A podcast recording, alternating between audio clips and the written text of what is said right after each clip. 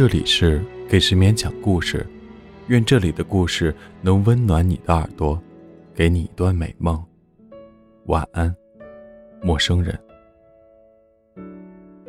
小王子，第三章。我费了好长时间才弄清楚他是从哪里来的。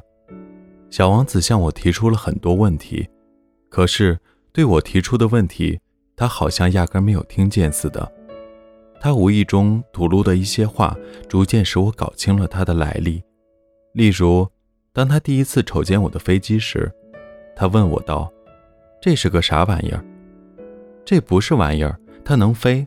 这是飞机，是我的飞机。”我当时很骄傲地告诉他我能飞，于是他惊奇地说道：“怎么，你是从天上掉下来的？”“是的。”我谦逊地答道。“啊，这真是滑稽。”此时，小王子发出一阵清脆的笑声，这时我很不高兴。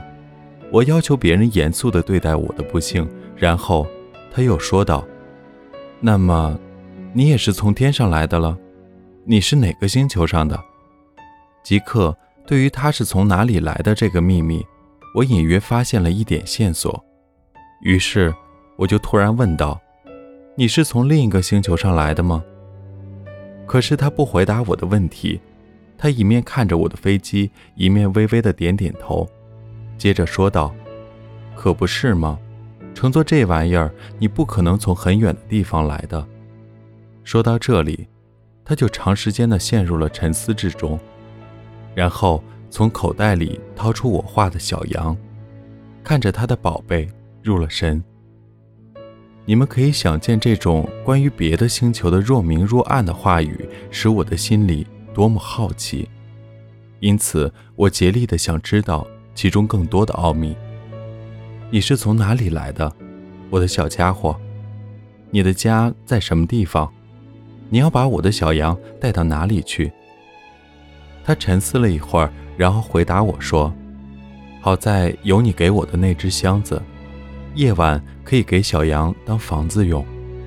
那当然，如果你听话的话，我再给你画上一根绳子，白天可以拴住它，再加上一根铅杆。”我的建议看起来有点使小王子反感，拴住它。